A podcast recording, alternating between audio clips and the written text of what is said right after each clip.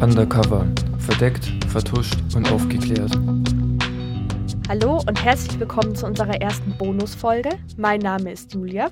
Mein Name ist Michi und wie Julia schon gesagt hat, herzlich willkommen zur Folge Nummer 10, unsere Bonusfolge. Und wir sind zwar beide ziemlich K.O., hatten eine anstrengende Woche, Hm, aber ich denke, das können wir uns nicht nehmen lassen. auf keinen Fall. Wir haben uns überlegt, dass wir jede zehnte Folge einen Geheimdienst ein bisschen genauer vorstellen wollen, damit man einfach ein bisschen mehr Background-Wissen hat und ein bisschen mehr Informationen noch zu den einzelnen Geheimdiensten bekommt. Ist ja auch ein bisschen interessant, zum Beispiel in Amerika gibt es ja zum einen die NSA, den, die CIA und so weiter. Ist ja schon auch interessant zu wissen, wo vielleicht die Unterschiede liegen, welche Kompetenzen sie haben und was sie eigentlich so tun den ganzen Tag. Genau, und wir starten heute mit dem Bundesnachrichtendienst. Michi, was ist denn überhaupt der Auftrag des Bundesnachrichtendienstes? Genau, der Bundesnachrichtendienst, kurz BND, ist, würde ich sagen, der bekannteste Geheimdienst bei uns. Vielleicht mit auf einer Stufe mit dem Bundesverfassungsschutz. Ähm, wir haben noch den MAD, den militärischen Abschirmdienst, aber der ist eigentlich eher so ein bisschen unbekannt. Der taucht eigentlich eher immer in den Schlagzeilen auf, wenn wir wieder irgendwie Rechtsextremisten in der Bundeswehr haben. Aufgaben des BNDs sind in einem Gesetz festgehalten, das Gesetz über den Bundesnachrichtendienst. Und ich möchte jetzt nicht komplett zitieren, das ist ein bisschen trocken, aber grundsätzlich geht es darum, Informationen über das Ausland zu sammeln, die halt für Deutschland in Bezug auf Außen- und Sicherheitspolitik wichtig sind. Da sieht man ja schon, es ist eher offen gelassen, was das jetzt genau bedeutet. Genau, er ist ziemlich generell eigentlich. Der BND beschäftigt aktuell ca. 6500 Mitarbeiter, ist also nicht ganz klein. Und ich denke, wir starten einfach mit der Geschichte des Bundesnachrichtendienstes, oder? Finde ich eine gute Idee. Und die Geschichte des Bundesnachrichtendienstes, die beginnt mit der Operation Rusty. Man hört schon, das ist kein deutscher Codename. Und das ist auch eigentlich eine Aktion der US-Army und die ist im April 1946 gestartet. Man sieht schon, das war ziemlich kurz nach der Kapitulation der Deutschen im Zweiten Weltkrieg. Und das Ziel dieser Aktion war es, Informationen über die damals noch mit den Amerikanern verbündete Sowjetunion zu sammeln. Leiter dieser Operation war Hermann Baun und der hat zuvor in der Abwehr der Wehrmacht gearbeitet. Die Abwehr der Wehrmacht, ich weiß nicht, wie sehr die im Begriff ist. Äh, kein Begriff. Okay, dann fangen wir mal an. Die Abwehr war praktisch die, der, einer der Geheimdienste der Wehrmacht bzw. der Nationalsozialisten und hat sich darum gekümmert, dass praktisch keine Spione eingeschleust werden. Also die Spionageabwehr. Und dieser Hermann Baun, bzw. die Operation, die er geleitet hat, die bestand anfänglich aus 25 Mitarbeitern und die stammten meistens eben auch aus den Geheimdiensten der Wehrmacht. Also nicht nur der Abwehr, sondern auch aus ganz anderen Bereichen. Es war einfach so, dass zu dieser Zeit keine anderen Leute auch verfügbar waren. Also natürlich muss man sich die Frage stellen, ob man jetzt in einem demokratischen, neu erschaffenen Land gleich wieder die Alten praktisch mit einbeziehen möchte. Aber es standen schlicht und ergreifend keine anderen Funktionäre zu diesem Zeitpunkt zur Verfügung. Das ist ja, glaube ich, in ganz vielen Bereichen eben passiert, dass ehemalige NS-Funktionäre weiter beschäftigt worden sind. Wir haben das auch auf ganz hoher Ebene gesehen. Das Kabinett Adenauer oder allgemein die Regierung Adenauer hat sehr viele na ehemalige Nationalsozialisten in sich gehabt, weil es einfach ein totaler Brain Drain gab zu dieser Zeit. Diese lose Organisation der Operation Rusty beschaffte dann Informationen aus den Bereichen des Militärs, der Wirtschaft und der Politik und diente dann eben auch der Abwehr von feindlichen Spionen, meistens aus der Sowjetunion oder anderen Ostblockstaaten. Und ein großer Schritt für diese Organisation fand dann aber am 15. Juli 1946 statt. Da kam nämlich der ehemalige Generalmajor von der Abteilung Fremde Heere nach seiner Kriegsgefangenschaft in Amerika zurück nach Deutschland und konnte dort seinen Dienst auch bei der Operation Rusty antreten. Und dieser Generalmajor, der wird dann später noch interessant werden, hieß Gehlen.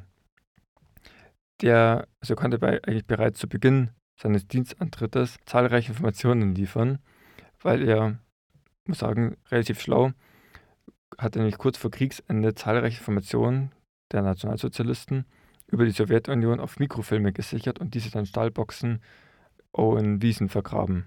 Meistens übrigens in Österreich. Und als er natürlich zurückgekommen ist, war das Erste, was er gemacht hat, diese Boxen wieder ausgebuddelt, die Mikrofilme rausgeholt und sie natürlich den Amerikanern zugespielt, womit sich natürlich gleich einen guten Namen gemacht hat. Vielleicht sage ich noch kurz, was das, die Abteilung Fremde Heere war. Mhm. Wahrscheinlich genauso wenig Begriff wie Abwehr. Wahrscheinlich noch weniger. Ja, eher. Also man kann dem jetzt nicht so viel zuordnen, finde ich. Ähm, die Abteilung Fremde Heere hat praktisch das gemacht, wofür sie stand. Sie hat Informationen über die fremden Heere herausgefunden. Sie war also im Gegensatz zur Abwehr jetzt nicht unbedingt im Inneren aktiv, sondern hat praktisch offensive Spionage betrieben. Truppenbewegungen, Rüstungsindustrie oder auch militärische Pläne haben sie versucht in Kenntnis zu bekommen. Im Februar 1947 wurde dann dieser Herr Gielen zum Leiter der Operation benannt und er und seine Mitarbeiter bezogen ein Gebäude in Pullach. Und dieses Gebäude, ich glaube, darüber wirst du vielleicht später noch was sagen, weil dieses Gebäude wurde noch bis 2019 benutzt. Und seit diesem Zeitpunkt wird diese Operation intern auch als Organisation Gillen bezeichnet. Ebenso unterstand diese Organisation bis 1949 der US-Armee und sie hatte da schon 800 Mitarbeiter und die CIA hat dann noch bis 1955 die Leitung übernommen. Muss ich dazu nicht im Hintergrund behalten, 1955, da hat die BRD schon existiert. Mhm. Hauptaufgabe der Organisation Gehlen unter der CIA war dann die Beschaffung von Informationen über die DDR, Polen und Rumänien. Also da hat man sich so ein bisschen von der Priorisierung von Sowjetunion wegbewegt und hin zu den Satellitenstaaten gegangen, die halt auch Deutschland näher waren. Ich vermute mal, ich weiß nicht genau das, aber dass die CIA halt hauptsächlich dann auf die Sowjetunion gegangen ist, weil es Primärziel war und die sich das, glaube ich, nicht nehmen lassen wollten. Ja, kann ich mir auch gut vorstellen. Wobei es natürlich auch in der, DD in der DDR und Polen, äh, DDR, Polen und Rumänien natürlich auch viele Informationen zu holen gab. Also ich bin mir sicher, das war nicht ganz uninteressant. Am 1. April 1956 wurde es dann aber auch für die BRD offizieller, weil dort wurde die Organisation Gehlen eben zu einem offiziellen Teil der Bundesrepublik und wurde dann auch zu ihrem heutigen Namen umbenannt. Bundesnachrichtendienst. Zu diesem Zeitpunkt waren dann auch schon mehrere tausende Menschen angestellt und 1968 kam es dann zu dem ersten Skandal beim BND. Denn eine Kommission und ein Staatssekretär hat Führungsmängel, Vetternwirtschaft, Korruption sowie Missbrauch und Fehlverwendung von Haushaltsmitteln aufgedeckt. Das ist halt schon eine ziemliche Latte. Zusätzlich sollte man im Rückblick auch bedenken, dass trotz des mittlerweile länger zurückliegenden Kriegsendes immer noch extrem viele Mitarbeiter, circa ein Drittel, eine sehr dunkle Vergangenheit hatten. Sie waren Mitglied in SS, Gestapo oder auch im SD. Der SD ist der Sicherheitsdienst des Reichsführers SS. Und wenn ihr mehr über deren Gräueltaten erfahren möchtet, dann kann ich euch die Folge Nummer 9 empfehlen. Die war von Julia und handelt zum Teil auch darüber. Das ist ja eigentlich schon echt heftig. Man sagt ein Drittel Finde ich auch, ja. Also das waren, vor allem das waren wirklich die, die konnten sich jetzt nicht mehr rausreden. Ähm, und zwar in den 70er Jahren. Also da ist schon wirklich Zeit vergangen. Ich habe ja vorher kurz erwähnt, also ganz kurz nach dem Krieg blieb ihnen eigentlich fast nichts anderes übrig. Aber in den 70er Jahren, sorry. Also da hätte man ja schon irgendwie ja, neue Mitarbeiter aufbauen können. Und vor allem hängt es ja auch noch damit zusammen, ich habe noch kurz doch erwähnt mit der Kommission der hier Führungsmängel, Vetternwirtschaft und so weiter aufgedeckt so, ja. hat. Das kommt auch davon. In den 80er Jahren kam es dann zum nächsten Skandal. Da wurden dann 75 sogenannte Schläfer aufgedeckt. Weißt du, was Schläfer sind, Julia? Das sind Personen, die in eine Organisation eingebracht werden und dann zu einem bestimmten Zeitpunkt sozusagen aufgeweckt werden. Ja, genau. Kann man also ich weiß gerade nicht, wie ich das besser beschreiben soll. Also es gibt es ja oft bei äh, Terroristen, dass von Terrororganisationen so, die sogenannten Schläfer eben zum Beispiel in einen westlichen Staat eingeschmuggelt werden, sage ich mal. Die leben da ganz normal wie jeder andere auch, führen ein ganz normales Leben bis zu einem Zeitpunkt X, wo sie aktiviert werden. Genau, das kann, also das kann ein Teil von der, vom Aufgabenbereich von Schläfern sein. In diesem Fall sind sie sogar noch in einem sogenannten Stay-Behind-Konzept eingebunden. Stay-Behind-Konzept, erkläre ich mal kurz, bedeutet praktisch so viel, dass sie, wie der Name schon sagt, dass sie halt zurückbleiben. kleines Beispiel. Auch jetzt ein Beispiel im Zusammenhang eben mit diesem Vorfall. Hätte die Sowjetunion und die USA hätten diese, den Kalten Krieg nicht, zumindest in Europa, friedlich beilegen können. Und hätte die Sowjetunion die BRD überrollt, dann wären diese 75 Schläfer zurückgeblieben, wären also nicht geflohen, sondern wären praktisch dann in der ja, praktisch sowjetischen Westzone geblieben und wären dann aktiviert worden, um dann Sabotage zu begehen. Mhm. Genau. Und das ist natürlich schon eine ziemlich harte Sache gewesen. Ähm, und das ist eben in den 80er Jahren ist das aufgeflogen. In den Jahren 1989 und 1990 wurde es natürlich dann relativ heiß in der globalen Situation. Denn der Zusammenbruch der Sowjetunion und seiner Satellitenstaaten war für alle überraschend und das spricht nicht für den BND, auch für ihn sehr überraschend. Er hatte keine Information, dass das so kommen wird. Man muss ihm aber zugute halten, dass es auch kein anderer westlicher Geheimdienst so kommen sehen hat. Also auch die CIA und der MSX waren sehr überrascht. Und ich denke mal, dass die zu dem Zeitpunkt mehr Kapazitäten wahrscheinlich hatten ne, als vielleicht der BND, Bei der ja noch relativ jung ist. Also, also wenn du an die CIA denkst, da eben. gehen ja ganz andere Gelder über die Bühne. Genau. Und auch die waren überrascht. Aber das war natürlich auch schon also ein großes Ding. Erst in den 90er Jahren wurde dann ein Gesetz verabschiedet, welches den BND, seine Aufgaben, seine Rechte definiert zugeschnitten hat. Auslöser dafür war ein Urteil des Bundesverfassungsgerichts, welches das Grundrecht auf informelle Freiheit definierte. Das kam, dieses Gesetz bzw. diese Entscheidung, aufgrund der Volkszählung, die zu diesem Zeitpunkt ja höchst umstritten war, wo es ja auch viele Protestaktionen dagegen gab. Und im Zuge dessen kam es praktisch dann zu Reformen bei der informellen Freiheit und dadurch eben dann auch über ein klares Gesetz für den BND. Mhm.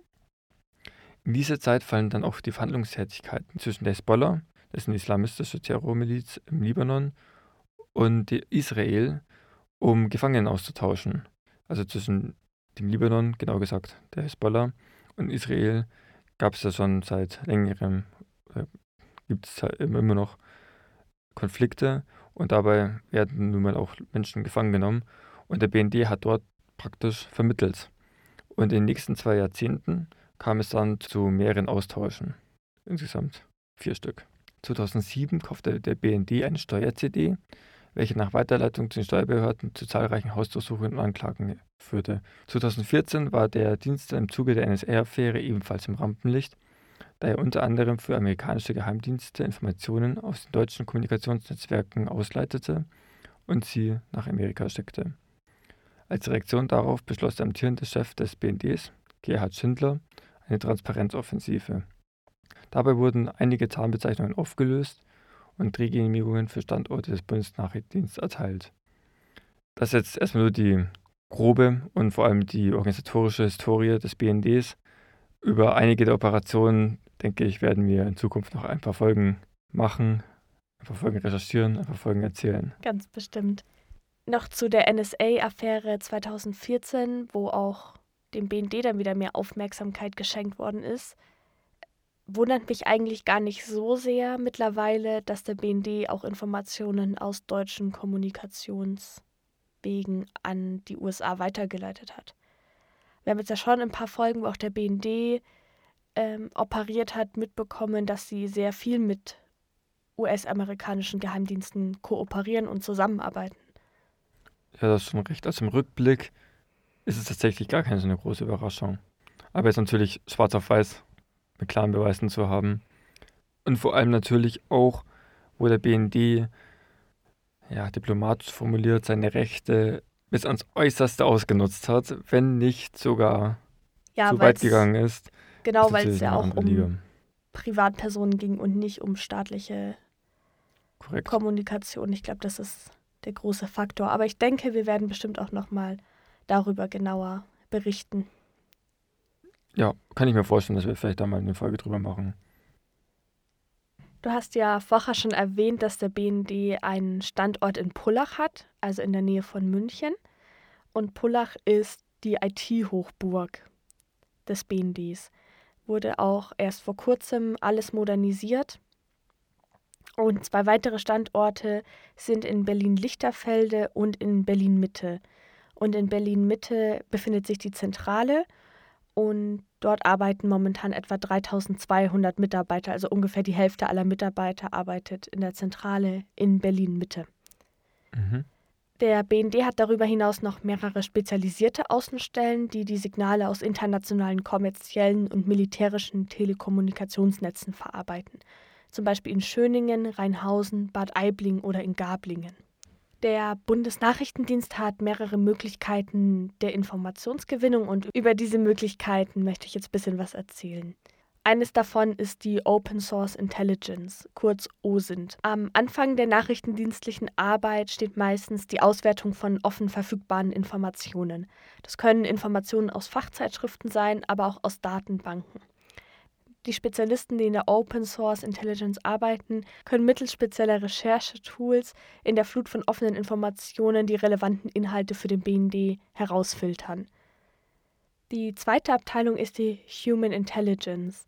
Für jeden Nachrichtendienst sind Personen mit Zugang zu interessanten Informationen besonders wichtig.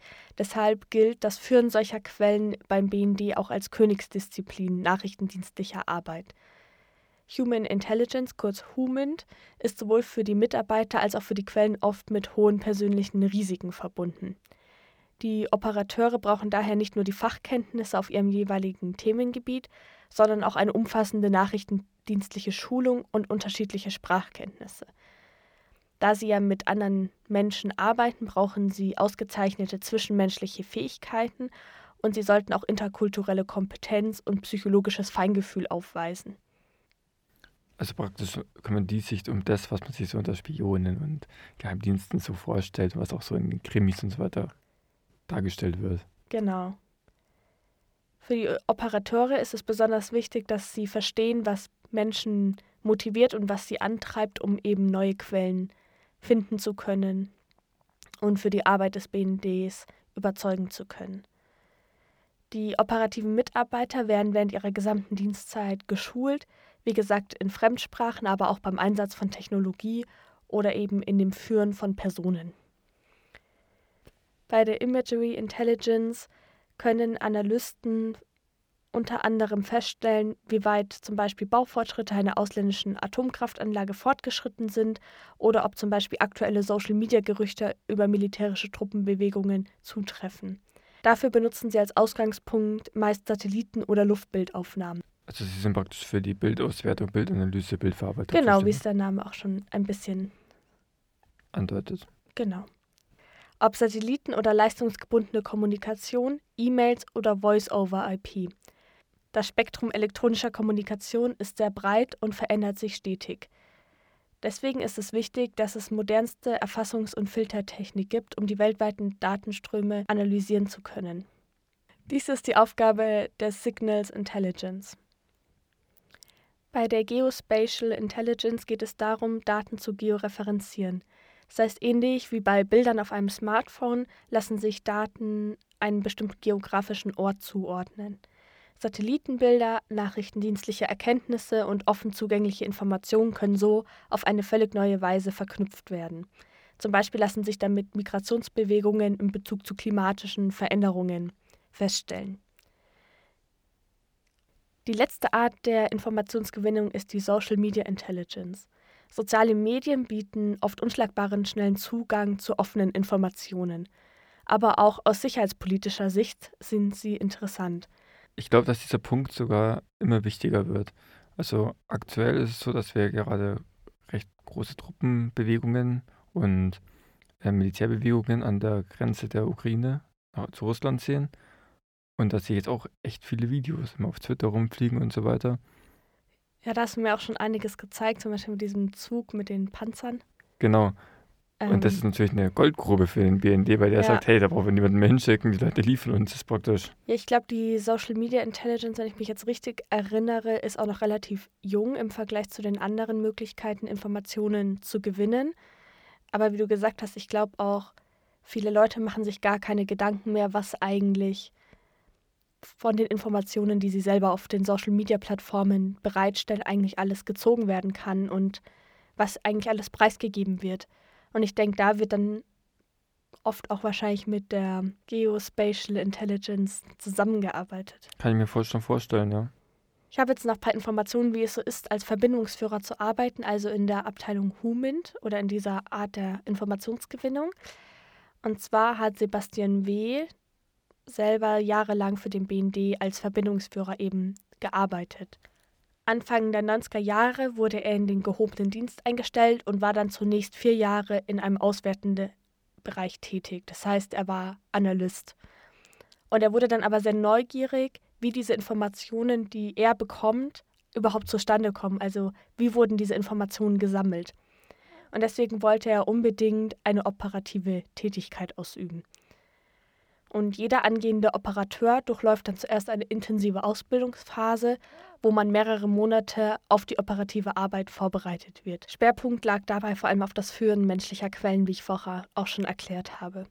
Man hat auch gelernt, wie man Leute verfolgt und Verfolger abschüttelt. Ich denke, das ist so ein Aspekt, den man sich vorstellt, wenn man überlegt. James Bond. Genau, also wenn man an den BND denkt, dass man da arbeitet als Agent, dann lernt man solche Sachen. Dann springst du in Venedig von Dach zu Dach und hinter dir peitschen die Kugelschüsse durch die Luft. Genau, ganz so ist es dann eben doch nicht. Hoffentlich nicht. Es ging auch darum, wie man potenzielle Quellen von einer Zusammenarbeit überzeugt und dafür sorgt, dass die Kommunikation mit den Quellen absolut sicher ist. Denn schließlich besteht immer die Gefahr, dass die Quellen im Ausland wegen Geheimnisverrat verhaftet werden. Aber wie gesagt, es ist eben nicht wie in Filmen, sondern man lernt auch ganz viel Theorie. Das heißt rechtliche Grundlagen, behördliche Dokumentationspflichten. Das alles ist Bestandteil, was man in dieser Ausbildung lernt. Und die Theorie begleitet einfach jede operative Operation. Sebastian W. war dann 20 Jahre lang als Operateur tätig und hat in dieser Zeit zehn verschiedene Identitäten angenommen. Finde ich also schon krass, sich das zu merken. Ich würde mich die ganze Zeit mit mir selbst verwechseln. Genau, also es geht ja da nicht nur daran, drum, irgendwie sich mal einen Namen zu merken, sondern man hat ja ein ganzes Leben, das einfach anders ist als das, was man wirklich gelebt hat. Eine noch größere Zahl von Quellen hat er selbst angeworben und geführt. Und wer eben hier an James Bond denkt, wie wir schon gesagt haben, liegt falsch. Denn als Operateur beim Bundesnachrichtendienst braucht man vor allem ein Gefühl für Verantwortung. Und da steht an oberster Stelle immer die Sicherheit der Quellen. Und was sich auch noch unterscheidet zu den Actionfilmen, die man so kennt, der BND hat eben keine exekutiven Befugnisse und schon gar nicht eine License to Kill. Genau, die Sicherheit der Quelle steht natürlich an oberster Stelle. Und um diese Sicherheit zu gewährleisten, ist natürlich auch sehr wichtig, dass die Kommunikation geschützt ist. Und früher fand es über sogenannte Zahlensender statt. Das waren Rundfunksender, die übrigens auch auf Rundfunkfrequenzen gesendet haben, extrem stark gesendet haben und die dann Zahlenkolonnen vorgelesen haben. Und diese Zahlenkolonnen konnte man dann schlüsseln, wenn man natürlich das, den richtigen Code dafür hatte und konnte dann Mitteilungen entgegennehmen. Und ich habe jetzt auch noch eine, eine kleine echte Sendung eines BND-Senders, ein BND-Sender mit dem Codenamen Hotel Kilo. Und mal kurz noch, damit ihr nicht überrascht seid, was jetzt kommt. Zuerst kommt eine kleine Einleitungsmelodie praktisch, damit die Agenten oder die Operatoren sich vorbereiten können, mal in den Notizblock greifen können, einen Stift greifen können, um mitzuschreiben. Dann identifiziert sich der Sender, in diesem Fall Hotel Kilo. Und darauf folgt dann erstmal natürlich noch die Identifizierung des Agenten, also des Empfängers, in dem Fall ist die 328. Und danach beginnt praktisch die eigentliche Übertragung von verschlüsselten Zahlenkolonnen, mit denen wir leider jetzt nicht besonders viel anfangen können. Aber irgendwo saß jemand, hat sie mitgeschrieben.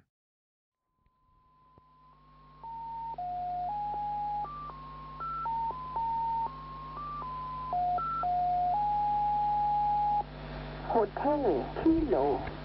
Hotel Kilo. Hotel Kilo. Hotel Kilo. Es folgen Mitteilungen für 328. 328. 11 Gruppen. 921. 921. 66 Gruppen. Ich finde es auch einfach mal interessant zu hören, wie eigentlich sowas klang. Also du hast mir das ja schon vorab mal geschickt gehabt und ich wusste erstmal gar nicht, was das überhaupt sein soll. Also das am Anfang klingt ja wie so eine Computermelodie irgendwie. Also, aber wenn man weiß, was die einzelnen Bestandteile bedeuten, finde ich das echt interessant. Vor allem waren die, wie gesagt, über ganz normale Radioempfänger auch teilweise empfangbar und haben sich auch gegenseitig gestört. Also es gab einen Sender, der zum Beispiel Radio Moskau gestört und so weiter. Also die Frequenzen sind natürlich ähm, jetzt nicht mit der Bundesnetzagentur abgesprochen und dann passiert sowas schon mal. Das war jetzt auf jeden Fall in aller Kürze der Bundesnachrichtendienst der Bundesrepublik Deutschland. Ich denke, die wichtigsten Sachen haben wir auf jeden Fall erzählt. Wenn es noch irgendwelche Fragen gibt, dann schreibt uns gerne auf Instagram. Und ich denke auch, dass wir in den nächsten oder dass wir in zukünftigen Folgen dem Bundesnachrichtendienst mit Sicherheit noch hier oder mal begegnen werden. Bestimmt. Da denke ich, gibt es noch einige Operationen, die erzählt werden. Und wollen. Skandale. Oh ja. Meistens miteinander verbunden. Das stimmt. Dann bedanken wir uns, dass ihr heute wieder mit dabei wart. Und dann hören wir uns ja wieder in einer Woche. Dann kommt aber wieder eine reguläre Folge mit einer neuen Geheimdienstmission oder Operation, die uns der Michi erzählen wird. Genau. Darauf könnt ihr schon gespannt sein. Bis dahin bleibt gesund und bis nächste Woche. Bis Ciao. dann. Ciao.